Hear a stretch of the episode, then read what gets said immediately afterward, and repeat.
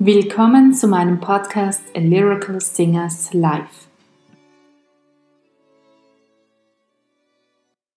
Heute geht es weiter mit den Vorträgen und zwar mit dem Vortrag von Dr. Peter Brugger. Er ist der Direktor der Musikschule in Bad Geusern und er referierte über den Künstlertreffpunkt im Salzkammergut Impulse für das Lehren und Lernen in der Region am Beispiel von Theodor Leschetitzky. Viel Freude bei diesem Vortrag. Dankeschön, herzlichen Dank. Ein herzliches Dankeschön an meinen Freund Peter Ritzen für die Einladung heute. Ein Dankeschön an Burkhard Muth. Und ich habe mich ganz besonders über Ihren Anruf gefreut, äh, etwas mithelfen oder etwas an Kleinigkeit beitragen zu dürfen äh, zu diesem tollen äh, Kongress. Äh, ich stehe ja beruflich etwas auf der anderen Seite als auf dieser so spannenden und innovativen Forschung. Äh, ich stehe vor dem Problem, mir die Inhalte so auszusuchen, dass mir die oft nicht leicht zu begeisternde Jugend äh, für diese großartige Idee unseres Meisters Leschetitzky, äh, für die klassische Musik insgesamt, für Kunst und Kultur begeistern zu können.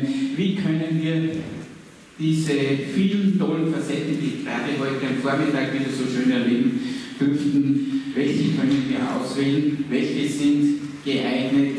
Und wie bekommen wir vor allem Jugendliche noch mehr in so großartig musikalische, emotionale Konzerte, wie wir sie gestern von unserem Freund Peter erleben durften.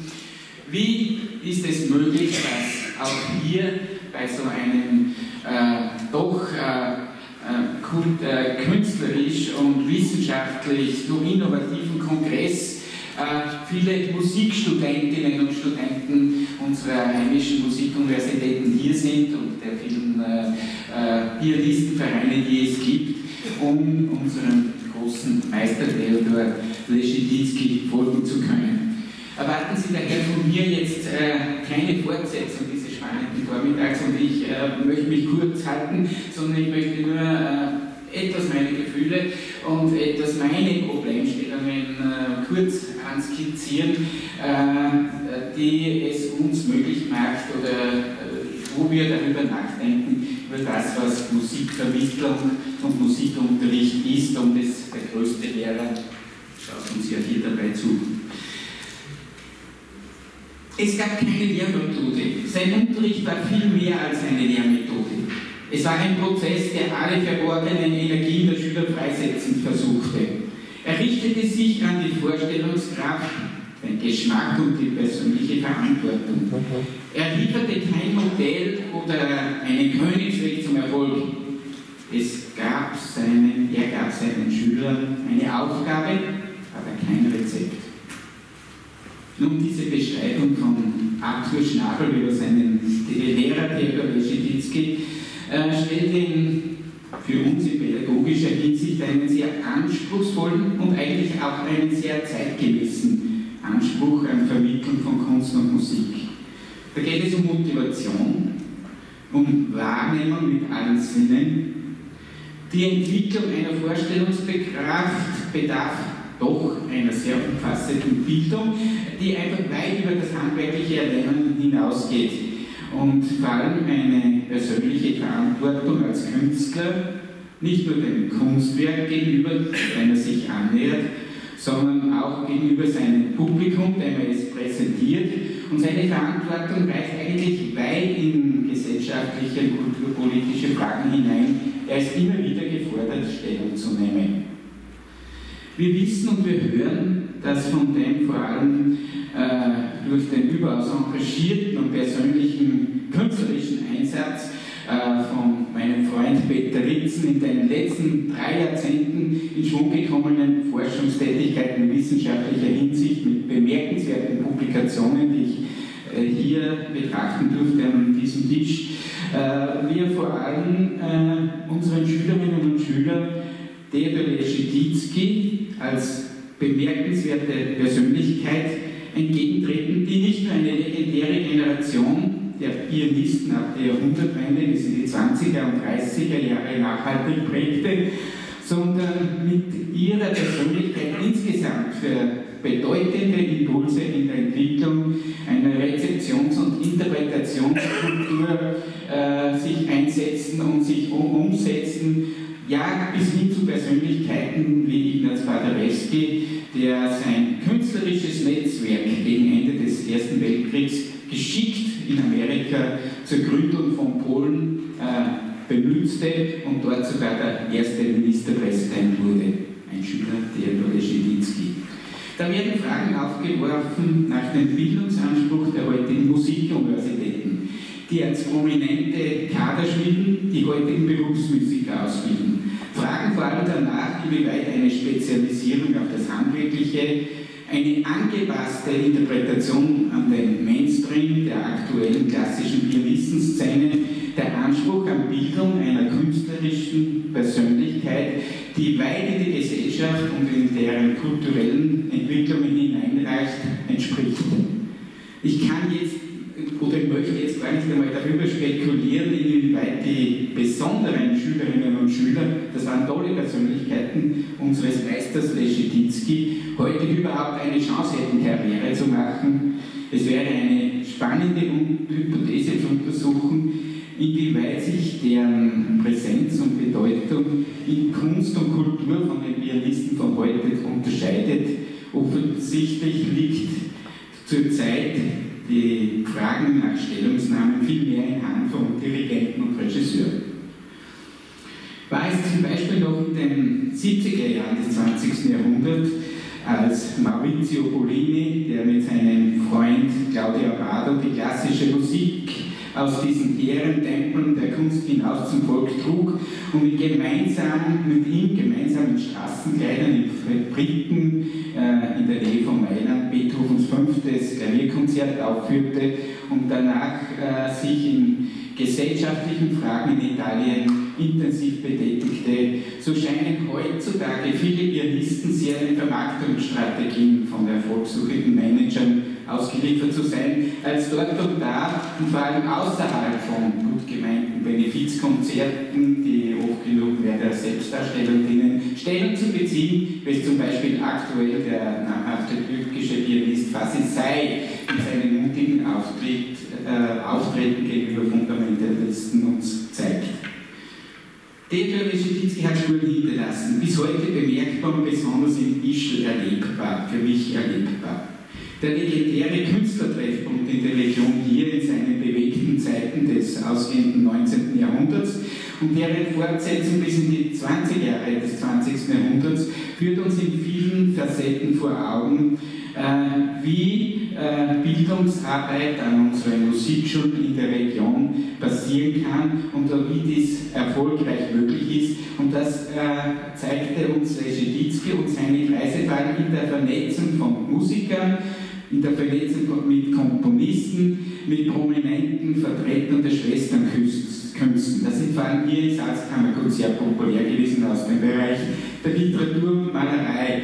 Da gab es traditionsbewahrende Entwicklungen hier in Bad Ischl und umgeben, genauso wie Sprünge und Revolten, die so manche Inspiration, ja vielleicht sogar manchmal einen Ausgangspunkt von hier hatten, wie zum Beispiel Gustav Klimt und seine Freunde bis hin zu den ambivalenten Tätigkeiten von Anton Webern und Arnold Schönberg in Ischl und in Wien. Seit 27 Jahren führen wir an unserer Landesmusikschule in Bad Ischl internationale Meisterkurse durch. Der erste übrigens auf Anregung und Initiative von dir, lieber Wetter. Es war im Jahr 1992, als du mit 80 Studentinnen und Studenten aus Taiwan bei uns angeklopft hast und wir das in Häusern mit großer äh, Begeisterung durchführen konnten. Es war damals immerhin der erste Theodor Leschetizky Meisterkurs. Die allerersten. Und äh, äh, diese biografischen Details, glaube ich, passen doch wieder sehr gut zu diesen Kette an tollen Forschungsergebnissen, die wir heute erlebt haben, nämlich die Rezeption äh, deiner Beschäftigung, vor allem deiner beginnenden Beschäftigung äh, mit äh, der, der Theodor Leschetitzky, in deinem künstlerischen Engagement, in, vor allem in deiner kulturellen Verbreiterung, äh, äh dass dir in diesen ersten sechs, sieben Jahren in ganz besonderer Weise gelungen ist. Und da ist sehr viel Herzblut drinnen, das, was wir gestern im Konzert wieder, wieder mal so eindrucksvoll erleben durften. Äh, meine erste Begegnung war etwas unverhofft, das war im Jahr 1986, am 12. Juli kam ein gewisser Eduard Maku zu mir, von dem wir ja gestern so viel gehört haben, und sagt, Dr. Gremian, du solltest mit unserem Orchester mal diesen Ischterwalzer souveniert an Ischl äh, aufführen und äh, konnte dadurch die Familie Kola Reschetitzky das erste Mal kennenlernen und es war eine große Freude. Es war Eduard Matzkos 85. Geburtstag und gerade dieser Eduard Matzko äh, ist sehr interessante Persönlichkeit, weil er doch mit Anton Webern in Wien diese ganz legendären Arbeiterkonzerte in den 20er Jahren, die für die Entwicklung des Expressionismus ganz besonders war, mitentwickelt hat, dieser Eduard Matzko. Und in Ischl, äh, in Linz, lange bevor es heute diese tollen Klangwolken gibt, im Jahre 1929 schon die erste Klangwolke äh, organisiert hatte in Linz, äh, aus einer Idee von Ischl. Und es ist nicht zufällig, dass dieser Eduard Matzko dann in Ischl gekommen ist und wir sehen zum Glück für unsere Weiterentwicklung, äh, die uns doch sehr nachhaltig geprägt hat.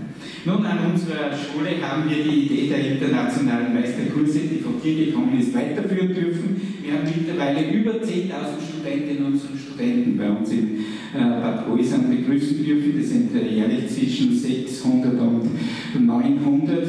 Und äh, auch Bad Oisern hatte so einen berühmten Künstlertreffpunkt, äh, der von einer ganz anderen Seite initiiert wurde, nämlich vom Philosophen und Religionskritiker Ludwig Feuerbach. Diese Idee hat den Häusern zu den ersten Arbeitervereinen in Österreich geführt und war mitbeteiligt an einigen fortschrittlichen Initiativen in der Zeit des Expressionismus.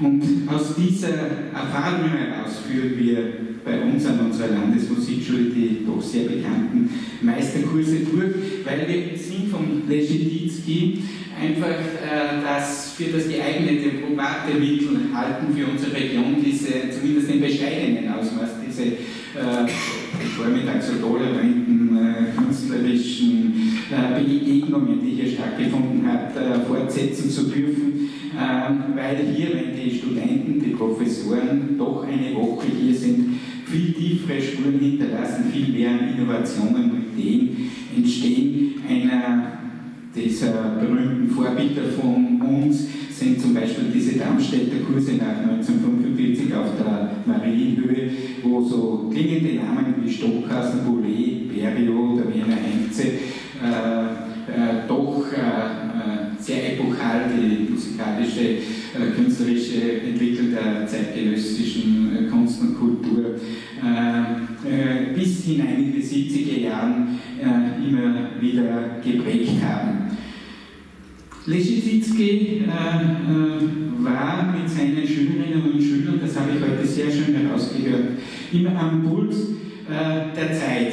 Und diese Arbeit, dies, diese Leschetizky-Vereine Deutschland hier in Bad Ischl, du Peter, hier magst, ist für mich ein ganz eminent wichtiger Beitrag zu dem, was wir nennen Musikland Österreich. Das Begriff Musikland Österreich ist letzten Endes der einzige Begriff, wo Österreich weltweit und international wahrgenommen wird. Und dieser Begriff hat Weltverbindung und Weltgeltung. Und er führt uns immer wieder vor Augen, dass Kunst und Kultur wohl die humanste Art ist, wie Österreich und internationale Begegnungen sich äh, äh, und Beziehungen sich entwickeln können. Und in dieser Hinsicht sehe ich auch diese Forschungen, die äh, sich hier entwickeln werden, entwickeln können, äh, als eine sehr wichtige Facette äh, dieser äh, Entwicklung von der Musikland Österreich, wo unsere österreichische Kultur intensivst davon lebt. Und unsere Aufgabe ist es jetzt, wie können wir diese Ideen und diese Gedanken unseren jugendlichen Schülern und Schülerinnen entwickeln in einer Zeit, wo durch das, was wir mit einem äh, allzu oft gebrauchten Schlagwort Globalisierung nennen, äh, eine Attraktivität behalten kann. Globalisierung bedeutet doch für uns, dass diese so schön zelebrierten Verortungen, die wir bei euren Forschungen, äh, die ich jetzt immer wieder gehört habe, oder vor allem die für das Salzkammergut Bad Ischl als Künstlertreffpunkt mitnimmt, äh, in Gefahr ist abzunehmen. Diese Identifikation von Kunst und Kultur äh, mit bestimmten schönen Städten äh, der, dieser Treffpunkte, weil ja doch durch die Medien zurzeit eine Gleichzeitigkeit stattfindet. Es ist möglich, alle Musikrichtungen und Musikstile jederzeit abzuformen und dadurch haben sich diese, äh, äh, vor allem im zeitgenössischen Bereich, diese äh, Komponisten relativ weit entfernt von dem, was äh, zur Zeit Leschewitskis war, von diesen nationalen und ethischen äh, Zusammenhängen, in denen sie gelebt haben und in diesen viel kleineren und nicht so vernetzten äh, Gesellschaften, die es hier immer wiedergeben hatten. Nun, äh, ich möchte heute nur über, ganz kurz über ein äh, Modell äh, sprechen, äh, über Kunst- und Musikvermittlung, äh, die sich äh, auf die Vielseitigkeit, die wir von Theodor Leschewitsky und auf seine Individualität und auf die Möglichkeit, auf jeden Schüler einzeln einzugehen und aus jedem Schüler eine verschiedene und andere Persönlichkeit oder Umfrage Unterschiedlichkeit Persönlichkeit zu formen. Nun zunächst ist einmal zu beachten, dass Musik ihrer Genese her einmal zunächst frei ist von pädagogischen Intentionen. Musik, die in pädagogischen äh, Formen eingesperrt ist, wird sich auf Dauer nicht immer wohlfühlen und widerstrebt eigentlich dem Freiheitsdenken der Kunst. Und jetzt dieses, die sehr schwierige Aufgabe, die daraus entstehen an Schulen, einfach diese ästhetischen Erfahrungen in Lehr- Lernprozesse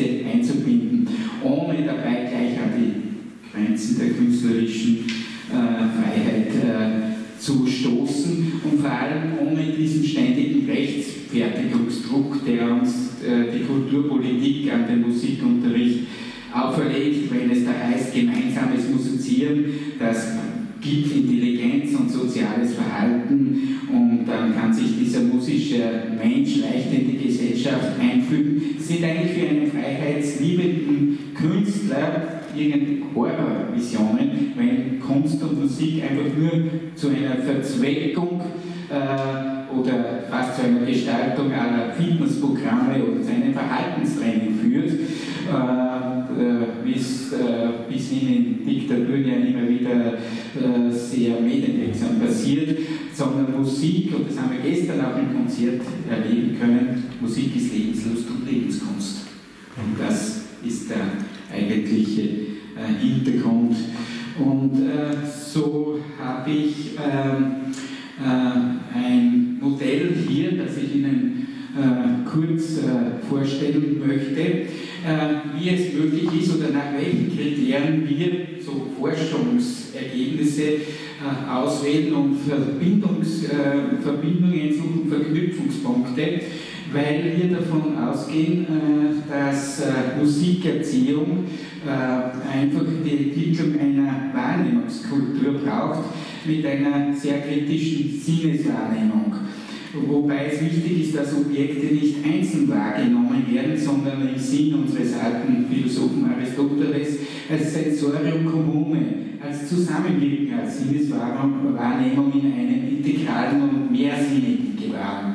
Und äh, dieses Modell äh, beruht auf fünf Aspekten. Da gibt es einmal diesen interkulturellen Aspekt, das ist die Begegnung mit anderen Kulturen, heute weltweit, äh, zu Zeiten der Scheditzkis vor allem europaweit bei den einzelnen äh, Nationalkomponisten sehr ausgeprägt. Dann gibt es diesen traditionsintegrativen Aspekt, äh, weil Vergangenes, und das ist besonders wichtig mir auch an diesem Vormittag, sollte nicht nur in retrospektiver Weise betrachtet werden, sondern immer in der Bedeutung der gegenwärtigen Musikausübung. Und dazu sind kreative Neuschöpfung in Konfrontation mit alten Stilen, mit aktueller Musik ein sehr wichtiges Arbeitsfeld. Dann gibt es vor allem äh, in dieser integrativen Musikerziehung den sozial-integrativen Aspekt. Musikalische und künstlerische Wahrnehmungen sind nicht unabhängig vom sozialen Umfeld. Künstlerische Ausdrucksformen können in diesem Zusammenhang politische Bedeutung zukommen. Es gilt dabei, manipulative Tendenzen einer Kulturindustrie kritisch zu reflektieren und die Bedeutung von bestimmten Musikrichtungen für gesellschaftliche Gruppen und Anlässe als Identitätssymbol zu thematisieren. Dann gibt es vor allem diesen interdisziplinären Aspekt, vor allem bei uns in Salzkammergut in der Begegnung der verschiedenen Künsten sehr bedeutend. Und äh, da geht es einfach um den Versuch, ein immer tiefgreifendes Lebensverständnis zur Entwicklung und äh, ein Ineinanderwirken dieser Disziplinen zu ermöglichen und äh, in dieser integrativen äh, Sicht eben einfach gegen die, äh, gegenwärtige Tendenzen äh, unserer globalisierten Vernetzung immer wieder kritisch zu hinterfragen und Gemeinsames und Trennendes zwischen Wissenschaften und Künsten auszuloten und zu erleben und das fruchtbar machen, in, vor allem in unseren Schulen, in äh, Projekt- und fächerübergreifenden äh, Aspekten. Und dann gibt es heute besonders wichtig den intermedialen oder den multimedialen Aspekt. Da geht es einfach äh, um verschiedene Formen der künstlerischen Annäherung, die soll in den Blick genommen werden. Ähm, gerade eine Betonung von Multimedialität in verschiedenen gegenwärtigen künstlerischen Ausdrucksformen gilt es als Eigenwert kennenzulernen und in diesen verschiedenen Medien äh, bewusst zu reflektieren, fernab vom rein illustrativen Einsatz, der uns heute äh, vor allem Jugendlichen äh, in ihren äh, äh, sozialen Netzwerken und äh, mit ihren vielen Möglichkeiten, die diese kleinen Smartphones bieten, entgegen. Und da ergeben sich vor allem für uns in als Musikschule oder auch äh, in unseren Meisterkursen äh, folgende Übungsfelder. Das ist Improvisation, Komposition, Realisation und Interpretation in der Präsentation. In der Kommunikation ist es die Interaktion und Demonstration. Es geht auch um Bedeutungs- und Wertanalyse. Es geht um Untersuchung der Materialien und Strukturen und es geht auch um die Fragen, wo es den Bedarf gibt und wie und wo Musik konsumiert oder wo sie erlebt wird oder wo man sich mit ihnen ihr künstlerisch auseinandersetzt. Und das sind für mich Herausforderungen aus Erkenntnissen äh, wissenschaftlicher, biografischer Forschungen, die hier passiert ist. Das sind die aktuelle Unterrichtsarbeit in kreative und erlebbarer Weise einzubeziehen. Das ist in meiner Ansicht nach die große Herausforderung. Ich möchte da ein paar Bilder äh, kurz dazu zeigen, die wir mit unseren Meisterkursstudenten, die hauptsächlich aus China kommen, machen. Da gibt es unter der Schititzky-Höhe äh, ein relativ berühmtes Bild, das ist der Ausblick von dieser Höhe, äh, von dieser Höhe Richtung äh, Rettenkugel und das Bild stammt von Waldmüller, der schon äh, um 1810 schon dort oben war und äh, drei Bilder dort gemalt haben. Und so gehen wir mit unseren Studenten, die am Vormittag Klavier- und Geigenunterricht haben, am Nachmittag äh, hinauf hier auf diese Höhe und lassen sie vorher im Work, vom Workshops etwas in zeitgenössischen Maltechniken eingeprägt, hier im Sinne von Müller diese Landschaft zu erleben und nachzumalen. Das verstehen wir als Kunstverbindung. Und Landschaft ist die Chance, die wir in unseren Kursen und in unserer Entwicklung sehen, wo das Salzkammergut am leichtesten verortet werden kann als Künstlertreffpunkt. Das sind die phänomenalen Höhlen, das sind die vielen Almen, die vielen Seen, die doch eigene Stimmungsfelder bilden. Und in dieser Kombination, wie sie hier vorhanden sind, das wissen wir vor allem von den Komponisten äh, Brahms, Bruckner, Mahler, die ja uns waren, eine besondere Eigenheit hatten. Und hier sehen wir eine ganz besondere Chance, einen Künstlertreffpunkt, äh, den es hier in Paris und Umgebung gibt, in dieser Hinsicht äh, wieder weiterentwickeln können und weiterentwickeln zu dürfen in Verbindung äh, mit äh, Musik und ihrer ähm, Bedeutung und ihren Chancen der interdisziplinären Vermittlung. Möchte ganz zum Schluss noch eingehen, weil immer wieder gerne, und das freut mich ganz besonders, Leschetizky äh, seine Schüleräste weit hinein in unsere Zeit verfolgt werden und auch rückverfolgt werden in die Zeit des, Czern, äh, des, äh, des ursprünglichen Karl Czernis. Und da geht es vor allem bei uns im Unterricht auch um die Auseinandersetzung mit Musik des 19. Jahrhunderts, die allzu sehr manchmal einseitig, manchmal etwas äh, klischeehaft dargestellt wird. Und wir versuchen, und möchte das abschließend noch ein bisschen erwähnen, diese Romantik, die ihn ja doch sehr umgibt, äh, mit sechs verschiedenen Farben äh, in sechs verschiedene, doch sehr unterschiedliche Facetten einzuteilen. Und äh, weil wir ja davon ausgehen, dass wenn wir Musik zum Beispiel aus dem 19. Jahrhundert oder Kompositionen auch von Theodor Leschetizky und seinem Umfeld äh, vermitteln, das ja nicht äh, ähm, als separate Kulturerscheinung betrachtet werden soll oder Stilepochen wie die Klassik oder die Romantik als geschlossene Einheit darzustellen ist, sondern einfach diese historischen Konflikte, die es im 19. Jahrhundert gegeben hat, aufzuspüren und ihre Nachwirkungen in der Musik und in Kunst für unsere Schüler erlebbar zu machen. Und so gliedert sich die Romantik doch auf in Farben, die sich untereinander etwas wischen, in eine konservative Natur, in ein mildes, leuchtendes Gelb. Das sind die Volkslieder, das sind die, die, was in die, das sind die Märchen, die diese Kunstlieder und den alten Opern Einfluss gehalten haben. Dann gibt es diese fantastische Natur, die erträumte Natur,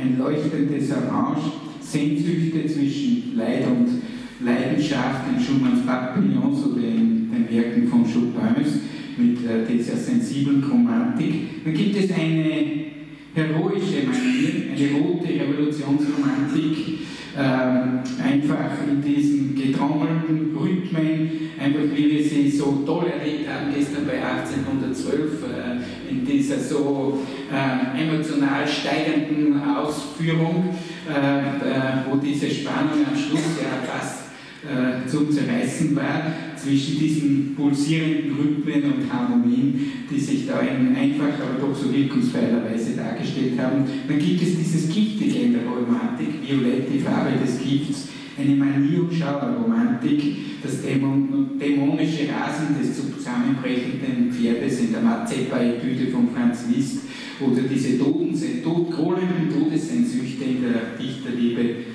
von Schumann. Dann gibt es diesen klassischen Stil einer tragischen Romantik, die sich in manchen Spätwerken tragen, von Beethoven weg in Motetten, fugenhaften Stimmeneinsätzen mit überraschenden Intervallsprüngen, äh, die eine geglättete und eine geschönte Wirklichkeit gleichzeitig mit einem, einer gewissen Daseinslust vermitteln. Und dann gibt es noch am Schluss die Farbe Grün, diesen Klassizismus, dieses Stilistische, das uns vor allem auch hier in Bad Ischl in dieser konservativen Bewahrung, äh, vor allem in den letzten äh, Kaiserzeitjahren, äh, praktisch hier in jeder Ecke begegnet. Eine Rückbesinnung, eine Wiederherstellung einer akademischen Romantik, einer akademischen Romantik.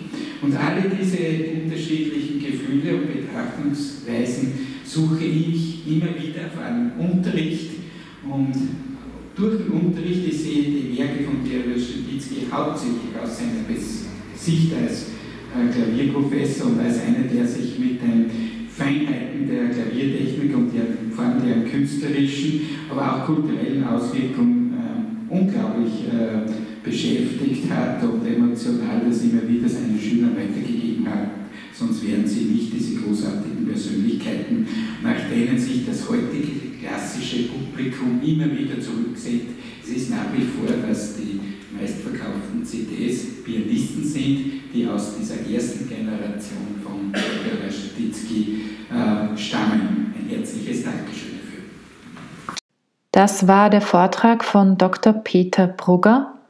Er ist der Direktor der Musikschule in Bad Geusern und er referierte über den Künstlertreffpunkt im Salzkammergut Impulse für das Lehren und Lernen in der Region am Beispiel von Theodor Leschetizky.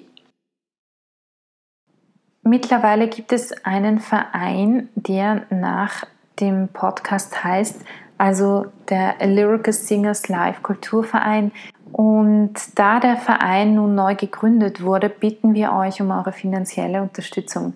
Mit eurer Unterstützung helft ihr uns, die Künstler fair zu bezahlen und damit den Aufbau eines neuen Opernensembles zu realisieren, das von der Kunst leben kann. Und zwar vor allem für jüngere Opernsänger. Ebenso helft ihr uns dabei, weitere Projekte zu realisieren. Was bekommt ihr für eure Unterstützung? Außer unserem sehr dankbaren Herzen erhaltet ihr bei einer regelmäßigen Unterstützung in der Höhe eines Cafés, das sind in Wien ca. 3 bis 4 Euro, eine Dankeskarte, sofern ihr uns eure postalische Adresse gebt. Außerdem den Zugang zu einer dritten billigeren Kategorie, die nur für regelmäßige Unterstützer ähm, reserviert ist. Für eine größere Unterstützung ab monatlich 10 Euro gibt es eine Freikarte pro Jahr zusätzlich für eine unserer Aufführungen. Für sehr großzügige Unterstützer ab monatlich 20 Euro gibt es zwei Freikarten für zwei Aufführungen pro Jahr und ebenso einmal im Quartal entweder ein Gratiskonzert via Livestream oder eine QA-Session, also eine Frage- und Antwort-Session. Für diejenigen, die eine Produktion gezielt mit einer etwas größeren Summe sponsern möchten, bitte meldet euch bei uns persönlich unter lyricalsingerslive at gmail.com.